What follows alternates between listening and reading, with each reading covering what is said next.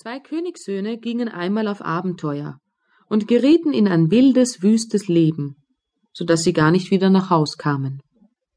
Der Jüngste, welcher der Dummling hieß, machte sich auf und suchte seine Brüder.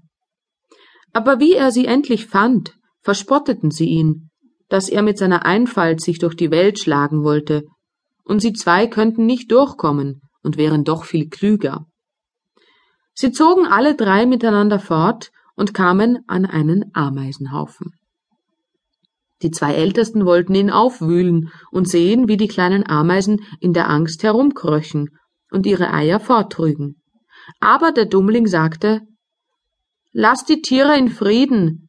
Ich leid's nicht, dass ihr sie stört. Da gingen sie weiter und kamen an einen See, auf dem schwammen viele, viele Enten. Die zwei Brüder wollten ein paar fangen und braten, aber der Dummling ließ es nicht zu und sprach Lasst die Tiere in Frieden.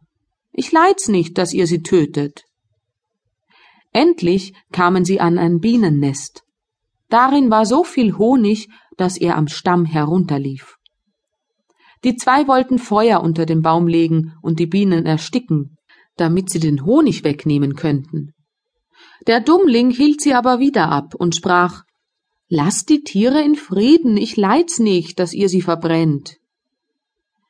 Endlich kamen die drei Brüder in ein Schloss, wo in den Ställen lauter steinerne Pferde standen. Auch war kein Mensch zu sehen, und sie gingen durch alle Ställe, bis sie vor eine Tür ganz am Ende kamen. Davor hingen drei Schlösser. Es war aber mitten in der Türe ein Lädlein, dadurch konnte man in die Stube sehen. Da sahen sie ein graues Männchen, das an einem Tisch saß.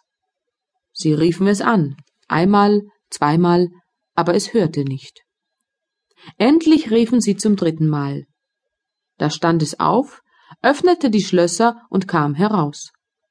Es sprach aber kein Wort, sondern führte sie zu einem reich besetzten Tisch. Und als sie gegessen und getrunken hatten, brachte es einen jeglichen in sein eigenes Schlafgemach. Am andern Morgen kam das graue Männchen zu dem Ältesten, winkte und leitete ihn zu einer steinernen Tafel.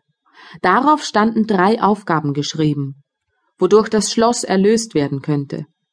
Die erste war, in dem Wald unter dem Moos lagen die Perlen der Königstochter, tausend an der Zahl. Die mussten aufgesucht werden, und wenn vor Sonnenuntergang noch eine einzige fehlte, so ward der, welcher gesucht hatte, zu Stein. Der Älteste ging hin